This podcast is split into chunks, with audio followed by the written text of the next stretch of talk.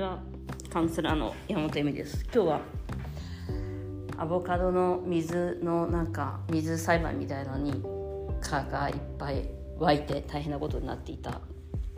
今日この頃。やっとですねその水栽培の水を取って蚊がいなくなったんでちょっと蚊がいなくなっちゃった安心してるとこですけど皆さんはどんな夏をお過ごしでしょうか。とですね今日はねまたまたまたセックスレスの話をしようかなと思う。なんかあれだよね。あのまたセックスレスのことをちょっと勉強したりとかしててそのエスタ・ペレルさんの離婚系の話を今やっているので結局その私たちの恋愛観の幸せっていうのは相手の転送にかかってるっていう話なんですね。だからこの浮気したらやっぱ私だけっていうその私だけとセックスする相手私だけが大切な相手ではなくなってしまう。それがまあ体の関係だと特にそういうことを感じてしまうっていうことですね。でそのことを突き詰めまあ私のよく言ってる一夫一夫制の問題ということもあるんですけどだからその生活する相手とそのセックスをする相手っていうのが絶対一緒じゃなきゃいけないっていうことの問題のところにある問題もあるしあとやっぱレスセックスレスっていうことを突き詰めていく話っていう話があって、えーとまあ、今日はこの2つを交えながらちょっと話しようかなと思うんですけど、えっと、セックスレスの問題が出た時にまず、えっと、一番最初にやんなきゃいけないことっていうのがこれカウセのセックスレスカウンセラーさんの人とかも皆さん言ってるんですけどまず言語化するっていうか2人の間に問題として割とそこに持っていって2人で歩み寄っていくという世界だと思うんです。で本当にこの話をするのすごいきつくてなぜなら歩み寄らない人もいるからなんですよ。で歩みも歩み寄ってもらえるっていうのはどういうことかっていうと,、えーとまあ、例えば1回でもセックスしようよって言って誘ったら OK が出るとかあとまあそのセックスレスっていうことに対してのだんまりは私は歩み寄りではないと思ってるんですけどえっとまあ少なくとも問題だっていうことは僕は分かっているんだっていうことを、まあ、もしくは彼女は分かっているんだっていうことを相手に伝えているかどうかっていうことだと思うんです。で歩み寄りがある程度できていくでもできた時点で結局その言語化した時点でその自然と夫婦をやっていけない2人なんだっていうことを表に出すということなんです。で私はこれを何度も何度も話し合いもしたし泣きわめいだしお互いの問題だよねっていうことを散々やってきたので実際それをやることもすごく大切だと思うんです。1回とかじゃダメなんですよ。もうこの人なんか人格破壊しちゃったんじゃないのぐらいにわーわわ言わないと気づかないっていう。男性。は、まあ、私はそれを何度もやってます。でそのなんかいい奥さんだろうとか、うん、話し合いでっていうよりはまあその自分の辛さを相手に理解してもらうことにをまあ吐き出していくというか。そう2人の間にすごく辛いものがあるんだっていうことを出していく。でそれはちょっと相手にとってはわからないことなんですよ。でそれをなぜ歩み寄れないかっていうと例えば私だとあの今本当にお砂糖依存とかお砂糖って私結構嫌いなものなんですねもう。ちっちゃい頃とかすごく好きで歯がボロボロになるぐらいお砂糖を食べて育ってるんですけど今お砂糖ほとんど食べないんで特に白いお砂糖食べないんでもう白いお砂糖って言ってドラッグっていう感じで食べると感じるんですよ。アイスクリームとかも。でもまあ人といたりとか、まあ、自分の気分を上げたい時とかにお砂糖を食べるとバッて上がるんでえーと、お砂糖はそういうふうにドラッグ系なものとして使ってるんですね。でも毎日毎日これ食べた方がいいよ。美味しいよ。これ食べようよ一緒に。一緒に食べると嬉しいよって言われたらすごい苦しくなると思うんです。で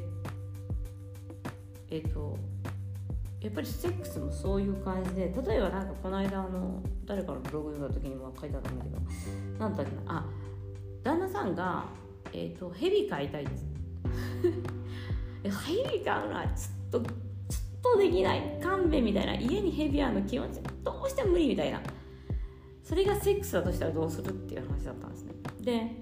やっぱ相手のにそのうん拒否されてる方はある程度歩み寄らなきゃいけないじゃないですか。拒否されてる方も。つまりそれぐらいのことなんですね。でやっぱりそこには愛情とセクシャリティっていうものを、えーと、リンクさせてないんだと思います。でそれはえっ、ー、と、え、歩み寄らない人に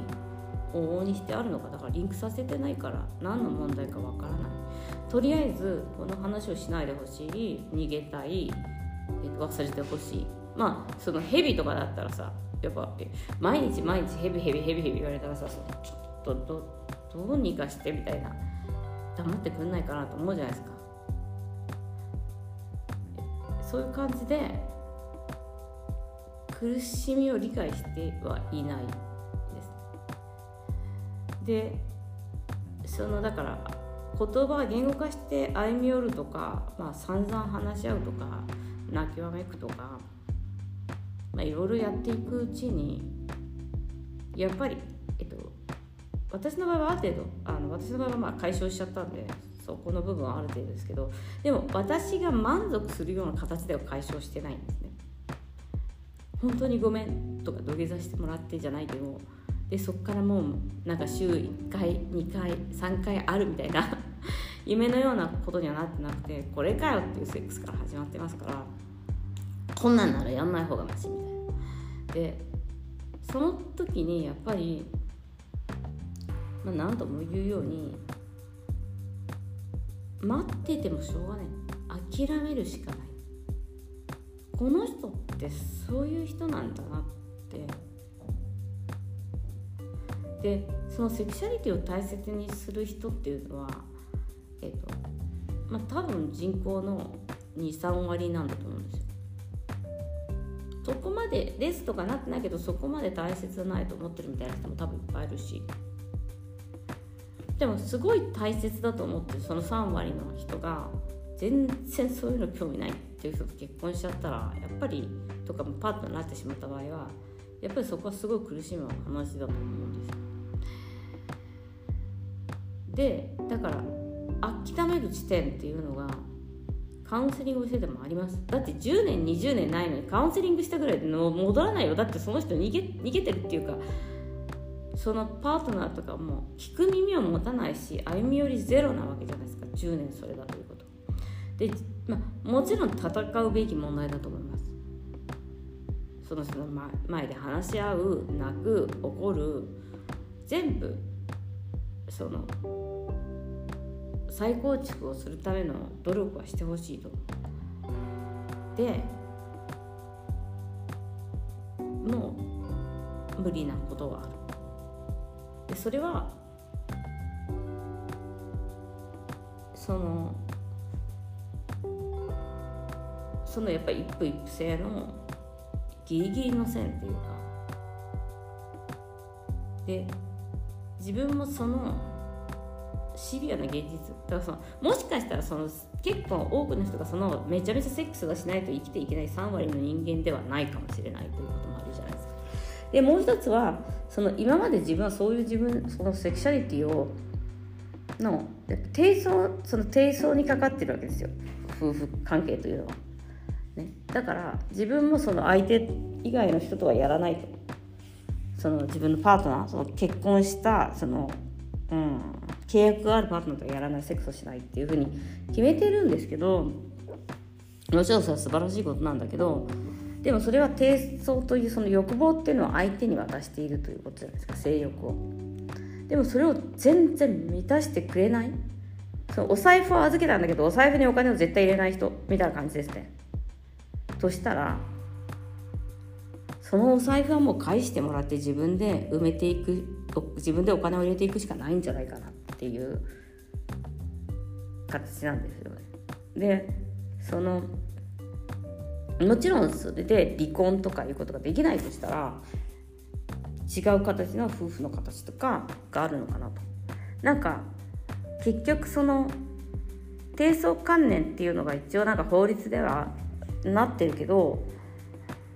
あの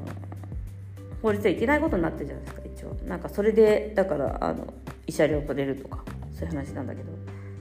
もうそういうことじゃないですよねだからね、あもちろんだから法律を超えなきゃいけないのかっていうとまあ、うん、あなたの性欲と法律どっちが大切なのかっていう話で。あのただし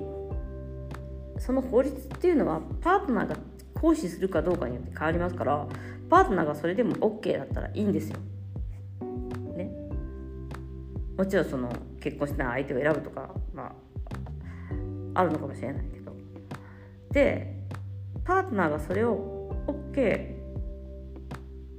でレスをしている側の人に言いたいのはやっぱりだからその低層観念っていうものを勝手にこう自分の自分はセックスをしたくない。だから自分はお金をその財布に入れたくない。けどそれで生きてってっていうのって無理じゃないですか。だからやっぱりレースをし続けてる人ってある程度その財布を返す必要がある。でそれは相手を自由にしてあげるっていうことなんだけど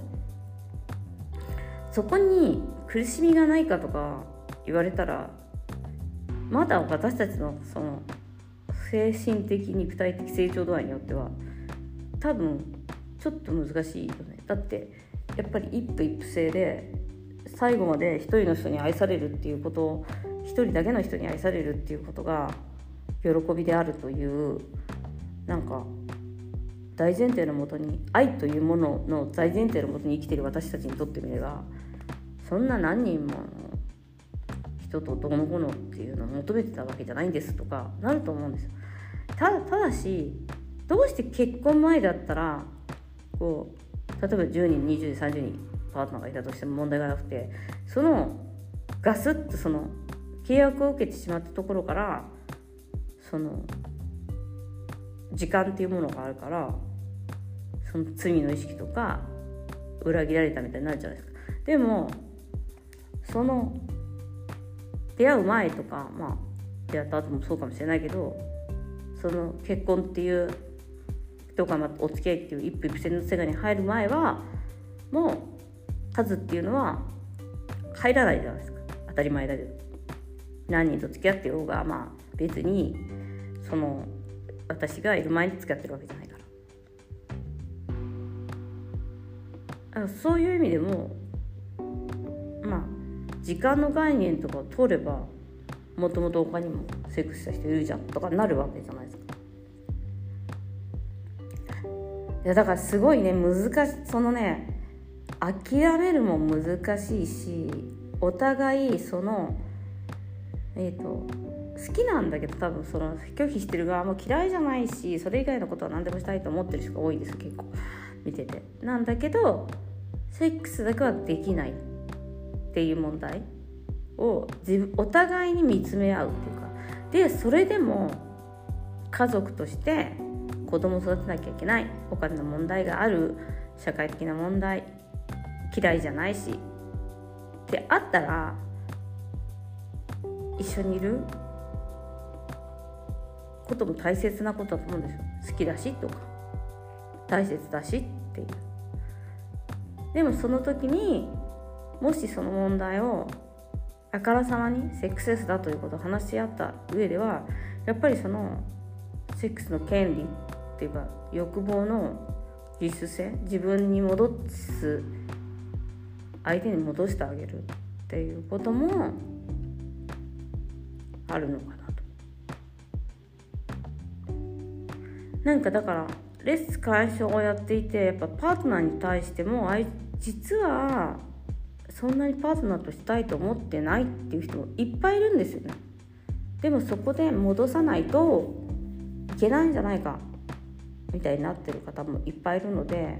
なんかそれをやさぐれている意味ではなくて向き合う必要はあるのかな。まあ、だから本当にシステムの問題もあると思う。その結婚っていうシステムとか結婚の理想こうあるべきみたいな。その衣食住も一緒にしてセックスもたくさんあるみたいな。のとか結婚してからは他の誰もかっこいいとか素敵だとかセックスしたいなとか好きだとか思うことさえもダメだし思ったらもう罪悪ダメみたいな。でそれを思われた他の人はすごい傷つかなきゃいけないっていう。ていうのはその結婚という唯一無二の人間にならせてもらえるシステム。なのかなと。思っております。どどうなんだろうねそこら辺もねね。つかはみんな傷つかなくなるのかだって絶対に何十年も一人の人とずっとセックスするっていうことが不自然だからそれをきれいにみんながやっていけるっていうのは無理だよね。ということで今日はちょっとセックスレスのことなんでちょっとまあなんか過去のことを思い出したりしてすごいきつくなったんですけどこれライオンズゲートのせいにしときます。はい、ということで今日もご視聴ありがとうございます。